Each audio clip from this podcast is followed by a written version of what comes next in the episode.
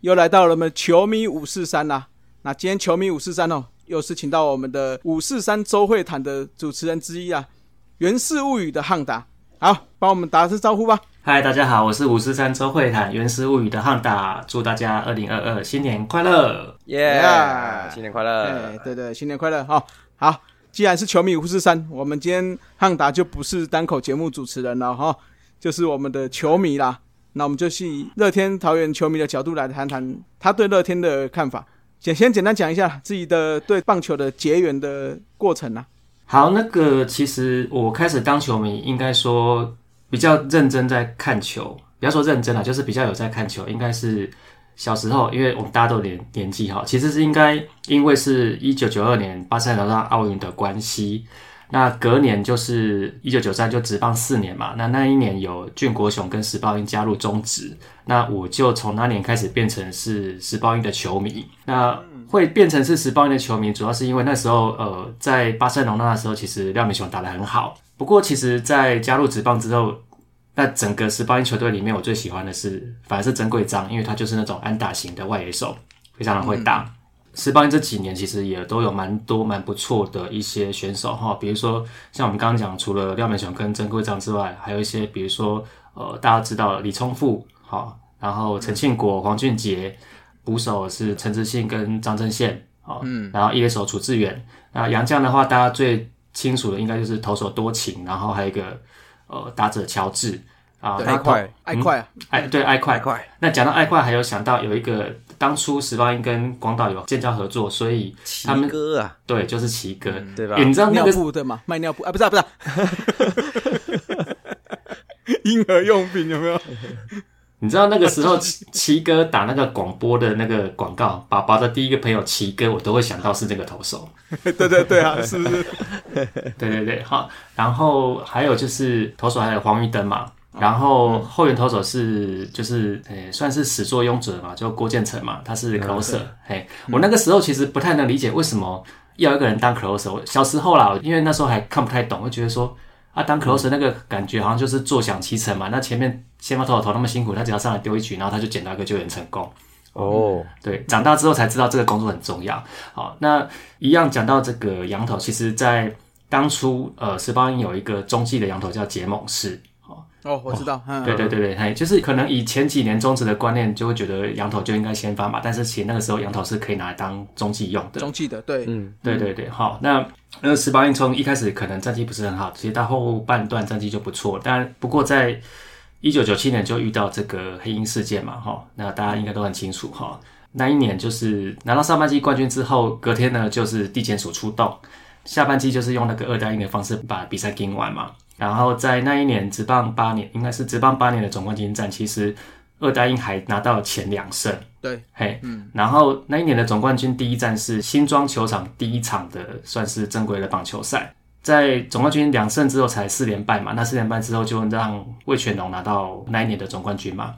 也就是说，其实时报音的结束刚好是魏全龙三连霸的开始。是是是。其实后来呢，有一个电影叫做《九降风》，在二零零八年啊，是的，对哈。那当然，那个就是有点类似，算是我的青春回忆吧。就是说，呃，前面当然每个人在青春年少有不一样的故事，但是因为主角们是时报音的球迷，所以他刚好把那个黑鹰事件的那个球迷的感觉拍进去。其实我那时候看到这个电影的时候是。算是感触很深啊，因为其实大概那种内心的伤心跟失望哈，就差不多真的是电影拍出来那个样子。对，在十八年解散之后啊，其实哎那个时候也是算是差不多两联盟开始，算是两边在互相在这个恶斗。哎，对，好好，谢谢你帮我把这个字讲出来哈。那坦白说，在时报音结束之后，其实我那个时候会比较相对支持台湾大联盟。啊，虽然说其实可能比赛是很少看啊，但是那为什么会相对支持台湾大联盟的原因，跟十八英的解散有很大的关系。因为呃那个时候其实中职对于这些转到台湾大联盟的，他们称之为叛将的球员去提告嘛。对，那提告的原因是因为球员的合约是所谓的不定存续契约，就是说我如果球团没有说终止的话，你就一直都是我的员工。啊，嗯，会很不谅解的原因就是因为。你终止球员拿这个不定存续契约去告球员，但是其实你中止在这几年完全没有尽到保护球员的责任，因为在黑鹰事件之前，我们就已经有听过什么黑虎啦，或者是说呃球员被黑道恐吓啦，然后什么拿枪出来啊，好，甚至说像这个徐总的屁股被刺刀嘛，对，好，所以因为这种种种原因，所以我会那时候我会比较希望台湾大联盟活下来，但是台湾大联盟后来还是没有活下来嘛，在经过六年之后，他就讲好听一点是合并嘛，但其实他是被中止并吞嘛，就被吞走了嘛。好对对对，好，那被吞走了之后，就是四队变两队。那呃，那两队第一金刚跟那个那时候应该还叫成台太阳，其实第一年战绩也都不太好。第一金刚也只持续一年之后，后来就被刘家所买下来嘛。那个时候我会觉得说，诶，这支球队看起来比较，我那时候还没有算真正到非常支持，但是也会比较希望这支球队能够打比较好的成绩哈。除了说，当然他有一点点台湾大联盟血统之外，另外就是。刘宝佑他们把球队买下来之后，第一个他认养陈清武主场，然后他做了很多当时算是球迷觉得不能讲开创啊，但是就是觉得说，哎，好像以前打球大家球队都比较简朴嘛，就是哎什么在外吃便当啊，然后住哪里啊，但是他有把球队算是顾得很好，因为他有一个新的球衣，算是蛮漂亮的球衣，然后他认养了陈清武主场，甚至他也准备了球员宿舍，哦。那这个东西就会觉得说，好像在那个年代里面，他算是相对比较有用心的球团，所以在那个时候，虽然就是心理上就还是会倾向支持这支球队，好，所以是从他一开始进来的时候就会这个东西，然后而且其实那时候他还曾经为了陈清虎的场租跟洪教主有一些呃，算是一些阿 Q 啦，好，嗯嗯，就是那个场租要不要涨的这件事情，那那个时候老六把。陈清武球场租下来之后，那他觉得说我花了这么多钱，然后这个场地维护的很好之后，我隔年的场租要涨，那其实涨不多，但是因为呃兄弟他当时他就觉得说，诶，我为什么今年租你要涨我的钱？因为兄弟在前一年他是跟高雄县政府谈好说，隔年的场租是不会涨的。那这件事情的结束就是，呃，后来就是兄弟剩下的场资就没有涨。那但是那个时候，其实两位在某种意义跟我一样，就是。可能相对不那么支持兄弟嘛，嗯，所以对啊。我们没有，好，好是 吗？意见分歧是不是？对啊，我就不支持啊，是是是是，好，所以所以那个时候你就看的时候，就会有一种，哎，好像这个球团老板比较用心这样子哈。那撇开这件事情，他也是蛮用心的嘛，就是在这边生根嘛哈，然后有一些还不错的选手，像那一年有一开始就有李志胜跟史志伟嘛，好，那后来就大家知道有陈金峰嘛，好，对。所以那后来还有那个有一年跟统一的总冠军战也是打得非常的热血嘛，嗯，纸花一直喷嘛，啊，对对对对，你喷来我喷去这样子嘛，哈，对对对，呃，不过说实在话，我们是北部人，所以要去高雄看球的机会真的就相对比较少。然后在二零一一年之后，他哎怎么就搬来桃园了？好，嗯，那搬来桃园之后，好像就是一样维持一个。一样是认全主场嘛，一样算是有固定主场，然后把场地维护的还不错嘛，所以再加上的时候战绩也不错嘛，哈，然后我就觉得说，哎，那这支球队看起来不是草创的，呃，就是共体时间的做法，那他也不会是这个，呃，好像刚接完球队，然后我大力投资，可是只有昙花一现之后就不玩了。所以看起来是一个蛮认真在经营的球团，那相对来讲就是也会比较倾向支持这个球队，所以后来就呃看球看球之后就变成乐天桃园的球迷这样子。嗯嗯嗯嗯，所以你这样一路看来，先撇除时报音来看呐，你也算是从诶蓝牛啦，第一金刚不算，因为那才一年嘛吼。嗯，就是蓝牛、蓝米狗到乐天，其实不管是换队名换。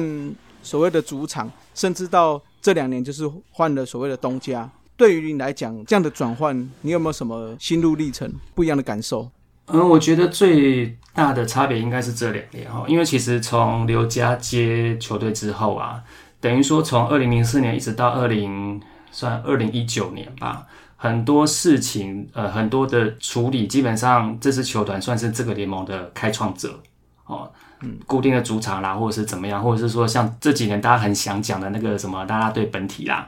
好，或者是或者是说全主场把客队赶到外野去晒太阳哈之类的哈，很多东西它都是算是开创者。那当然到后面其实规模发展越来越大之后，它也不行了嘛，好，所以变现在的那个 Rakuten。那 Rakuten 的做法现在看起来就还是它的开创者性质可能就没有像之前那么多。那当然这两年也算是还在一个摸索吧，哈。那不过就我们球迷来讲的话，如果说看比赛本身哈，因为毕竟前几年有三连霸哦，就是看得很舒服，那就变成说那个时候看球是不知道怎么输啦哈。那这两年看，嘿，对哎对，真的是这样子。对，那这两年看球变成说，哎，不知道怎么赢嘛。嗯嗯，好。然后呢，如果说要用另外一种方式去形容的话，以前看比赛是很放心，嗯，那现在看比赛要放宽心。平常心很好很好 对哎，对，平常心，这就叫平常心。嗯对，哎，大概是这样子。好，讲到这个乐天嘛，好了，不管是乐天啦，就是说一路以来这样子看那么多比赛哦，你有没有对哪个球员的印象最深刻？还是说有一些什么比赛的经典的镜头？我想第一个讲的是那个二零一八年上半季的蜂王战，哈，因为那一年的蜂王战刚好遇到，其实算比赛以外的东西也很波折，因为那一年刚好是那个那天刚好是那个大连高趴，就是有乐天啦啦队，我讲的是那个韩国那个乐天，好，嗯嗯那但是那一天呃下午下大雨，所以五点的比赛拖到八点才开打。好，那开打之后，后来就是其实那一天是赢了就封王了，但是其实前面两边都很挣扎。哦，那一天对兄弟，那一直到第八局，然后靠着王柏荣跟林立先上垒，然后靠着廖健富的关键的三垒打。好，才把比数超前，因为在那个打席之前是兄弟二比一领先，那在那个打席之后是变成我们三比二超前。那八局下超前之后，九局上就是香港出来守，那守完这场比赛，然后拿到上半季冠军。所以还是拿到冠军对你的印象最深刻了。其实这个廖战机迷啊，不是啊、其实其实廖健富在一九年的总冠军也是啊、第一站我们也是一样对兄弟嘛，在打到九局五比五平手之后，也是靠廖健富的再见安打才拿下来。当然，我们现在用现在的角度来看，那时候是三连霸，而且第三年的最后一场看起来就是一个很破纪录的比数，好像赢得很轻松。但是其实，在第一站之前，其实我们都很抖，因为下半季的例行赛其实打不好，然后第一站也是靠着在线打赢球，然后第二站输了一屁股，嗯，那后面是后面的事情，这样。对，好好好好，哎、光头，您说人家战机球迷，你你你统一的战机迷才多嘞，我跟你讲。怎么样？爽啊！呃对，我们台南就是战机迷，怎么样？对啊，我们就喜欢甜甜的比赛嘛。对，嗯，台南嘛，哎，哎、其实讲这个我必须讲一下哈，就是说，呃，我不知道你们队的状况啦，因为像我们那边那时候在三连霸那几年，有总冠军的那几年，你说有时候外野的客队会有很多人哦，基本上我相信那里面除了有客队的球迷之外，可能也是有一些讨厌桃园的球迷。哦，因为毕竟哪一队战绩好，就是大家会觉得说，哎、总冠军战可能就要帮另外一边加油之类的吧。嗯嗯所以，所以这个都很正常啦。，OK OK，好，说到你这么漫长的这个支持拉六系统、拉米狗跟乐天这个整个系统的历史来讲哦，这个问题问你来说，应该是最最最恰当了吧？好吧？那这问题就是我们球迷五十三的一个招牌单元，该球队史上啊梦幻的最佳十人，好吧？那就请汉达，你今天有没有准备啊？应该是有所准备吧？有有有，有，那就请你拍你们不管乐天、拉米狗、拉纽啊，或甚至是第一金刚啊，史上最佳的十人，好不好？开始，嗯，投手投，手跟投手可以选两个，先发后援各一个。对 OK，嗯，哎、其实说实在话，在讲这个问题之前，我那时候算一算，我说其实桃园这支球队就是从他进入中职到现在已经十九年，其实队史有十九年了。可是嗯真的要想追加十人，你再怎么想，可能同一个位置大概了不起，可能就是两三个会让我想了哈。那投手基本上。先发投手选一个的话，就还是王文雄啊，不是不是不是，他就不是先发嘛？哎、五四他不是 六，对啊，哦哦哦，不是啊，哦不好意思，我差点要讲梁如豪，对不对？哦呦，哦呦，哦有可以可以，梁如豪可以可，以，对啊，不过梁如豪他后来就是没有啦。如果说我们要用成绩来看的话，他可能当然后面那个王一正还是比较耀眼的。那是是，而且王一正一样嘛，就是可能你找十个来讲，如果说你要问这个问题，可能有六七个都会讲王一正吧，因为他还有这个大赛 buff 嘛。嗯嗯嗯，对，对啊，像这几年的总冠军赛，他就是固定就是只吃一场，然后那一场基本上他就是有办法把那个比赛吃拿下来，对，就是会拿下来。对，对所以这个部分就是给王一正。好，后援的话就是一样，就陈宇勋吧。嗯，他还是相对稳定啦。你说今年好像看起来没有像前几年那么威，不过他也是有一点年纪，而且整年拉下来，包括说生涯拉下来，他还是算是牛棚里面相对呃持续高表现，而且是稳定的投手。嗯，是是是嘿，OK，那接下来就是，哎、我们好像之前有聊过那个乐天的捕手啊、这一块，那这我帮你讲嘛，好不好？哎，嗯林鹏宇，我帮你讲啊。对啊、对啊、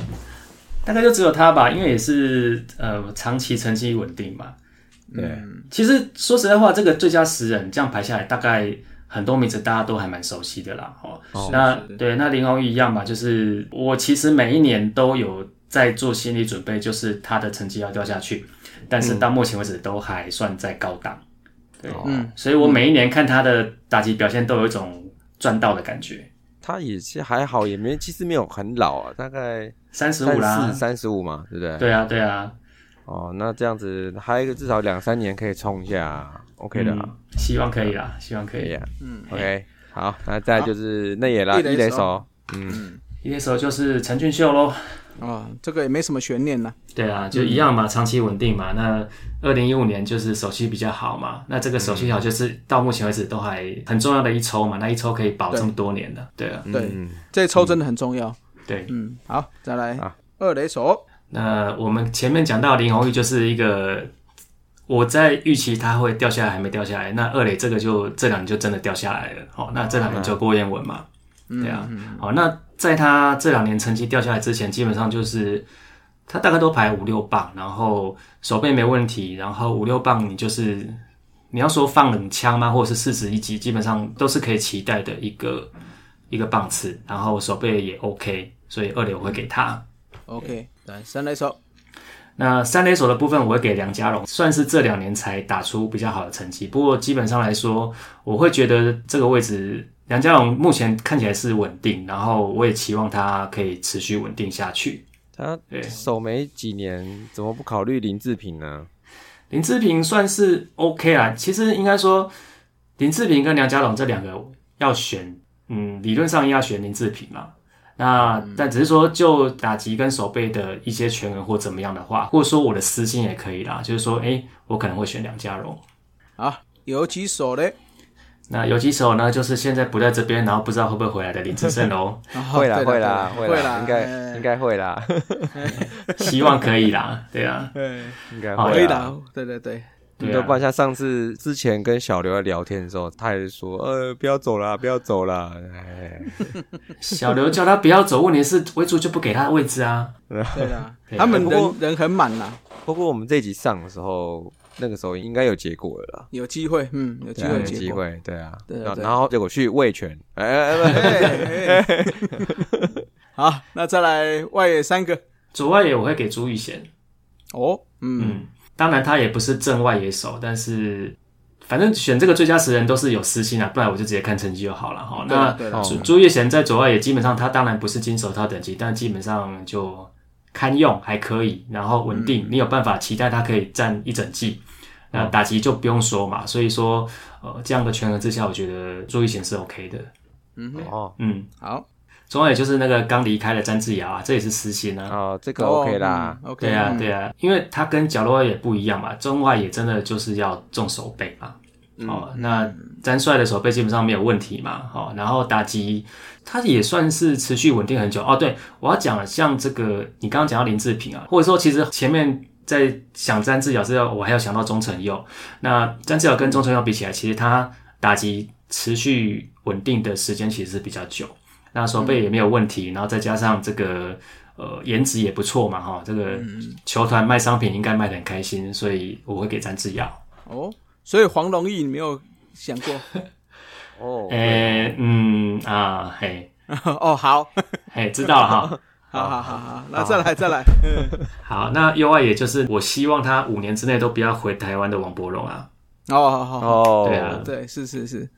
确实的，他中职打这几年，确实就是可以站上这个地方了啦，哈。对啊，对啊，对啊。好，所以就没有什么悬念了哈。嗯。好，那 DH 就不做他想了啦，这个应该他很会打全垒打嘛，这样子好结束。哪一队球迷来选这个位置，应该只有陈金峰之外，应该没有别人了。对？所以你就就很有趣啊！你说这支球队在终止十九年，可是其实怎么排大概都还是这些人啊。嗯，那当然，球队历史慢慢变长之后，就是你可能大家会比较不那么注重，就是可能昙花一现的人会让你放进来的机会会变少，但是嗯你要持续有稳定的输出，大概可以想的人大概就还是这些啦。是的，是的，是的，对啊不，过我有一点有点不太一样的看法哈，就是其实我觉得这支球队早在拉纽熊的时候，那个时候就已经有第一波的高峰了嘛，对不对？对那其实，在那个时候的几个主力来讲，我到现在其实都还蛮有印象，也还蛮记得的。像以前像石志伟也是嘛，对不对？是啊，是啊。然后像刚刚光头讲的黄龙毅那时候也是主力，然后再还有就腊八哥嘛，那时候他站一垒嘛，对啊，大把哥还有那个，他也是台湾大联盟过来的、啊。对啊，对啊，是，嗯。对啊，所以像我觉得，其实那时候蓝六熊的时候，我觉得那时候的那个算是一代熊的主力来讲，其实我觉得那时候从一开始进来的时候很烂嘛，然后后来两三年后峰哥进来之后，哎，整个冲起来之后，其实那时候我用观察的角度来看说，新球队进来之后，到底要怎么样可以往上爬？哦那爬到多高不知道，但是怎么样可以一直往上走？哇，那结果其实我觉得。蓝牛熊那个时候就做了一个非常非常好的示范，那当然是有点机运或缘分啦，就是有陈金峰加入，这是一个很关键的一个因子啊。但是我觉得一个人强也打不了总冠军的，好，这是棒球，这不如篮球，好，所以我觉得陈金峰加入之后，再加上其他那些，像我刚刚讲那几个，所以我觉得不错诶、而且那时候其实还有一些人，像是我想看看，像龙猫啊，啊，龙焕像蔡建是啊，蔡建伟啊，蔡建伟嘛，然后嗯，陈开发是不是也打过啊？陈开嗯发，，对对对，对啊，那个李俊雄是不是也打过啊？对啊，还有一个蔡八折啊。哦，对对对对对啊，所以我觉得还不错啦。这个球队让我在两千年到二零一零年那十年来讲，我觉得他加入的那个几年哦，嗯，我觉得真的还蛮印象深刻的，是真的啦。好，那这样子就是以上就是我们今天汉打他的这个他这个魂牵梦萦的这个 呃梦幻诗人，嗯，对对对，好，所以就是王义正嘛，然后乡长。是的，啊然后捕手小胖，小胖。是的。一垒手秀秀。啊，嗯，二垒手超级喜欢，对，对，嗯，那三垒手的话是阿莹，阿银，是最近的哈是阿莹啊，然后再就是无可取代的林志胜嘛啊，对，然后再就是詹志尧，是。然后朱玉贤，然后再就是也是无可取代的。黄柏荣，黄柏荣嘛哈，嗯，啊那 DH 哎怎么又是无可取代的？对，每个都无可取代，哎怎么这一队怎么都是这样？对啊。以，后你干脆要不要排那个最佳十人之外的最佳第十一到二十人好了？可以可以，好，刚刚就听完这个梦幻十人之后，那接下来呢，呃，我们要聊一个，就是说，这也算是乐天的怎么讲强项吧？哦，就虽然说我们刚刚讲说他在马六熊开始以来战绩起起伏伏，然后也有过王朝过，然后这是战绩的部分嘛，但是有一个东西。有些人是觉得说，这才是他们在中职史上最举足轻重的一部分，就是所谓乐天的行销的部分。好、不是乐天的啦啦队哦 你不要那么直接嘛，包在一起，哦，是是这样直接，我们不可以抹煞其他行销企划人员其他方面的努力嘛，对不对？是是是是，对对，而且而且大家都会觉得说，那时候拉纽跟拉米狗在做的时候，那时候竟然是从资本额最小的球队，却开始在这一块砸下重金，然后砸很多资源在这一部分，的确是在那时候开创了，也算是这个新局啊。想请康达来分享一下，你这十来年的 follow 以来啊，就是你觉得乐天呢，他在这个行销方面，或是算是在球团运作方面，有没有什么优点？跟你觉得有没有什么缺点？呃，我先讲优点哦。其实前面在讲这个啦啦队是行销一部分，它的确是行销蛮重要的一部分嘛。我想很多人会在之前会知道拉米狗，可能就是因为这个啦啦队的拉米关系 girls，哎，对对对，好。那其实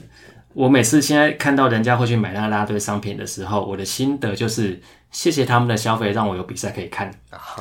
嘿，因为他买了这个东西有消费，然后球团有办法发球员薪水，然后我就有办法看比赛嘛，哈。是那行销部分的确是呃从一开始以来就很强的一个做法。那我会觉得优点的部分是因为从以前不管是刘家或是现在在集团里面，并没有因为换老板之后就不积极赚钱。好，其实，在二零二零年换手之后，明白会觉得说。因为前几年刘家你说行销做的很好，但是什么事情都要卖，什么都都很抢钱，那会不会好一点？但其实没有哈，就是该赚的、该卖的还是要卖。那我会觉得说，呃，当然球迷会觉得说，好像这个球团就是死要钱然后没有像同一场送东送西的。哎哎这什么哎什么话？嘿我们大方啊，嗯，对，大方真的大方，好，真的大方。送东西就算了，然后还什么还送限量，是不是？对啊，怎么样？嘿啊，因为人没那么多嘛，不用送太多，嘿，不然浪费。哦，是是是，原来这都被你考虑进去，是不是？考虑了，考虑了。哎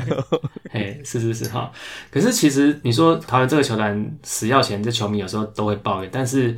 我们老实说了，你开职棒那个，他也不是慈善事业嘛，他当然要想办法赚钱嘛哈、是所以说你会愿意去积极开发各种赚钱的东西，我老实说也不能怪球团嘛哈。嗯，其实之前刘家到后面，说实在话是有点强弩之末，就是行销的部分愿意花的成本也确实变比较少。那在宝库田接手之后，其实也算是一开始进来就蛮有心的去做了一些改变，包括说像这个球场这边加了两排，两边加了那个 rock 系嘛，就是场边席的部分嘛，哈。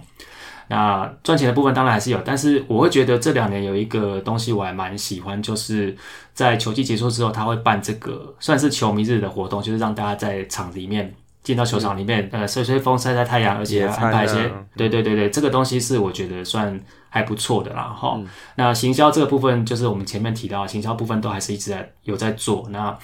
当至少球迷进场的时候，你会看到说，哎，球团好像有在呃换换海报啦，安排一些活动啦这些东西的哈。那这个部分没有什么太大的问题。那缺点的部分呢，基本上就是在比赛的部分哈。那第一个，虽然说我们找的洋将是不算不会找，是放错位置，但是你从整体来看的话，我们像今年找的杨将还是五队里面应该还是最少的。嗯，好，相对最少。那只是说，呃，你要说是运气好，还是你要说是目光精准，不知道哈。但是我们总会觉得说，是不是你应该有多一些备案？当呃杨绛可能来台湾适应不良、不如预期的时候，你不用说好像手边也没有什么人可以用这样子。好，那另外一个部分就是这个教练的嘴巴要管好。哦，对，这个哦。投手教练在呛球迷说“不然你来”这种事情，阿波利来，嗯，哎，阿波 #hashtag 阿波利来，哦，而且你要想想看，这位教练还是旅日的教练哦，是，哦。嘿，还不是什么留洋的哦，对啊，嗯，对啊，那这种事情就会让大家球迷心里面觉得很不舒服啦，对。对啊，所以这样看起来的话，就是最好的东西，就是其实在这十多年，球团一直想办法刺激球迷的钱包嘛，对不对？对对对，就是一直刺激他钱掉出来这样子。是的，是的，哦，对，这也其实也是哈，这个我觉得行销这个力道始终是这么的足够哈。嗯好，那球团运作看起来就是在教练层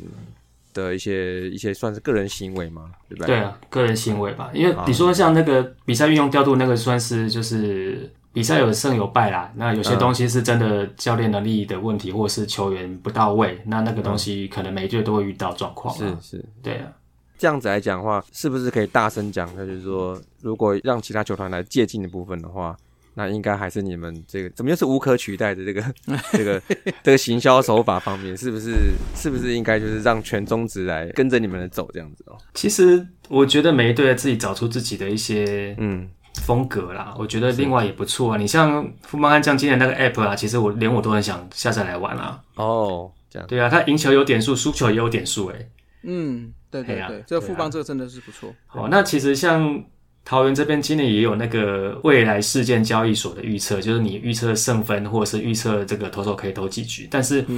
这一个行销看起来就收到的回响就没有那么大。所以那廷浩拿这样子从球队的里里外外哈、哦，都已经有相当的一些分析了。好，那我们今天最重要的一题啊、哦，就是也最关键的。哦、虽然说贵队现在没有在争这个剧院呐，那看起来可能快要争总教练了。那不过 根据我们之前访问真宫的例子来看，总教练其实不是这么好当的哦。好，假设吧，梦嘛啊、哦，就做梦一下。假设今天有你当上了乐天的剧院啊，然后你、对你是有权利的人啊、你会怎么经营这一支你梦想中你最爱的球队？争剧院之前，先把球迷争回来吧。好，好啦，开玩笑。哎因为今年主场进场人数其实掉蛮多的哈。哎、对那，因为我听你讲说，呃，现在周六基本上看不到破万的，之前有那个有防疫的问题，但是十一月之后好像就是这一个多月，那个时候又正是乐天战绩比较下坡的时候，可能你说周六要破万的这个常态，就要等到明年来实现了哦。对，而且其实如果你把闭门赛扣掉的话，我记得今年各队的票房里面，呃，主场票房今年最好的是兄弟，嗯，哎，在去年之前是我们啦，但是今年就变兄弟的啦。那一样嘛，就是真球迷，那真球迷一样，这个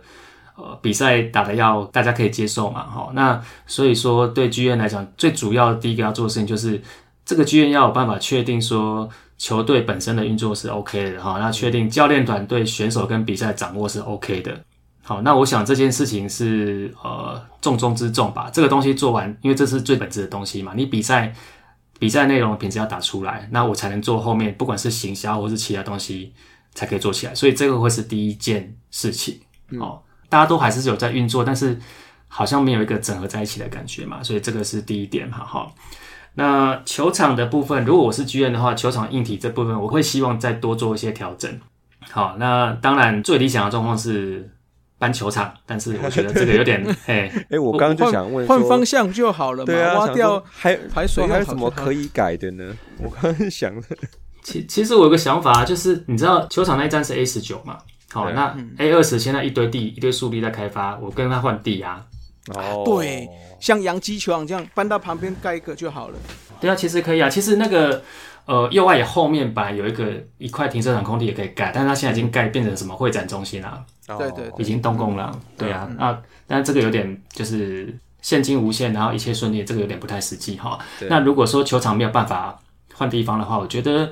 呃我所指的硬体调整应该就是说，我们这些球场不像日本，它可以随时都做个七八成满。那在有那么多空位的状况之下，其实有一些地方的位置我可以做一些变动，我不要每一个人都是做那个经济舱嘛，哦，我可以好一点的椅子，好吧？好一点的椅子，然后我有给你桌子，我有给你插座，哦，嗯，对啊，这些东西啊，我我觉得这样是在硬体来讲，我觉得这样是 OK 的啊。然后甚至我还有另外一个例子，因为像那个我记得是马林鱼吧，马林鱼在左外也有一个酒吧，哎，对，一个酒吧，没哎，错对对对，那我可不可以让大家去球场？可是我不是看比赛，在没有比赛的日子，那边有个酒吧，有个餐厅，有不错的餐厅，我觉得那边吃吃喝喝也不错啊。可能有点难吧，那边也不一定哦，我觉得有可能，因为未来那边包括这个哦，对，说的是商场嘛，嗯嗯嗯，了对，那些如果全部连起来，那外野那一块如果可以连到刚才讲的这些商场的话，那这边用一个美食街，或者是说像你讲的餐厅，诶，它的 view 是球场，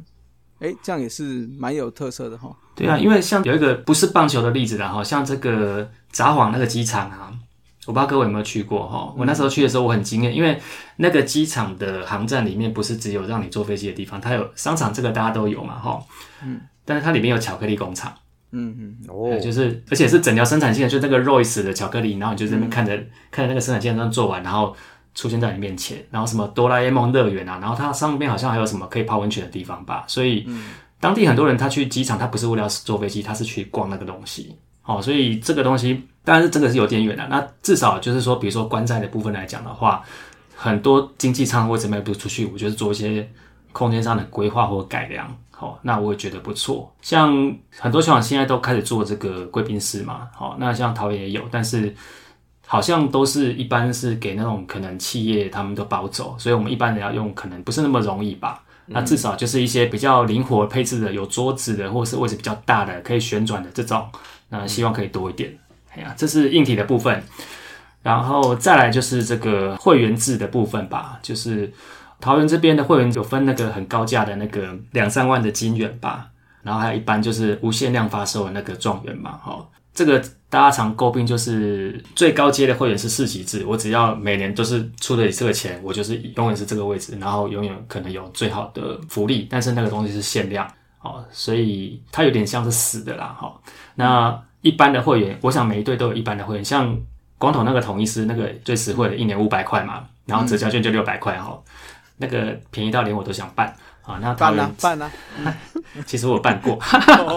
其实我真的有办过。嘿，那桃园这个是三千多，可是它没有限制那个发行量，所以就变成说，好像你好像有比较多一点点的的福利，或者是比较多一点点的优先度，但是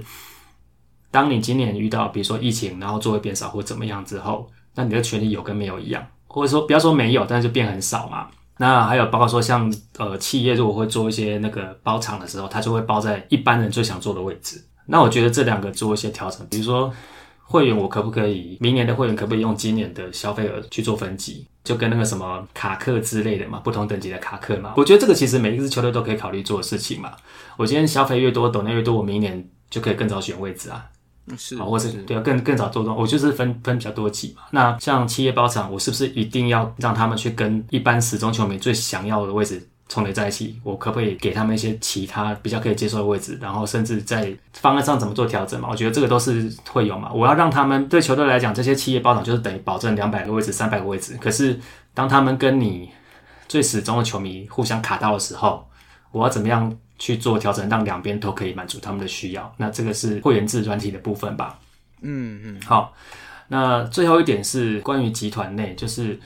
我们现在看到，就是去年球队有送几个选手去日本做球训，不是去年啊，前年，就是在疫情开始之前嘛。这两年疫疫情不行，那或者是说我们这两年看到，呃，日本那边有几个教练从仙台那边过来。我会觉得这个东西当然算是资源整合的优势，但是我在想象这几年很多球队的教练或球员出走，会不会也是因为类似这个东西，有点类似，可能他们本来在这支球队所安排的职涯的路，好像被影响了。好，影响不见得是好是坏了，但是就是这样子。那我会觉得想的比较远的是说，诶，我可以从日本调到资源，或者是说，呃，集团那边愿意从日本调资源来给我。但是我桃园这边，假设对职员或教练，当他们发展不错的时候，他们有没有机会去那边？嗯，我觉得这个才应该没有。好，没关系。但是这个就类似跨国企业嘛，跨国企业不是说一定是单向的过去嘛？对了对了，很难啊。对，是很难啦。但是 maybe 比如说像其实球团这边，桃园这边有个 c o k i 赏日本人，其实之前的那个日本趴有口手趴，其实都是他接洽的。好，那类似说这个东西会不会是，比如说他有没有机会之后去仙台，或是说呃人员调度，或者是甚至讲一点，比如说呃普洱清剧院做一做，假设仙台觉得他做的很好，他有没有机会过去？嗯，不知道啦。但是如果说你今天是一个跨国企业，我会觉得应该说这个调动应该是正常或合理的啦。因为我会想到这件事情，是因为像那个分威运动集团，分威运动集团现在下面有红袜队跟英超利物浦，然后有那个 NESN 的媒体，它还有一些什么地产啊、什么资产管理、什么挖哥的，然后他们人好像会调来调去。我记得有一个谁，大联盟这边的忘记是哪一个 GM 还是谁，他好像前一阵就被调去英超吧，我不知道我记忆是不是对的哦，但是他们是一个集团，感觉好像会比较有办法做这样的调动。对，当然这个很远了哈。这个我们汉达怎么讲？对球团来讲也是提供很多宝贵意见 哦。哦，我是觉得虽然有点天马行空哦，或者是说这个是各公司自己的经营的模式嘛，可是我觉得球团如果有听到的话，确实是可以参考了，对不对？嗯，这再怎么说是球迷从球迷这个角度去看，那去发想的哦，那都是一个不错的建议啦。哦，那这也是我们球迷五四三最大的宗旨嘛，对不对？好了，那我们今天就非常谢谢汉达哈。那，球迷五四三今天就到这里了，下次再见，拜拜。谢谢大家，拜拜，拜拜。以上就是本期的节目，希望大家上 Apple Podcast 专区给大叔们五星赞加。如果有任何意见与想法，也可以在下方留言区留言，大叔们尽量给大家解答。更可以上 FB 搜寻“大叔野球五四三”，回答几个简单的问题。就可以加入社团，和爱棒球的朋友们一同聊棒球。期待下周与大家我是是三大家下次再见，See ya。Adios，再会啦。啦啦啦，好，你好，加油！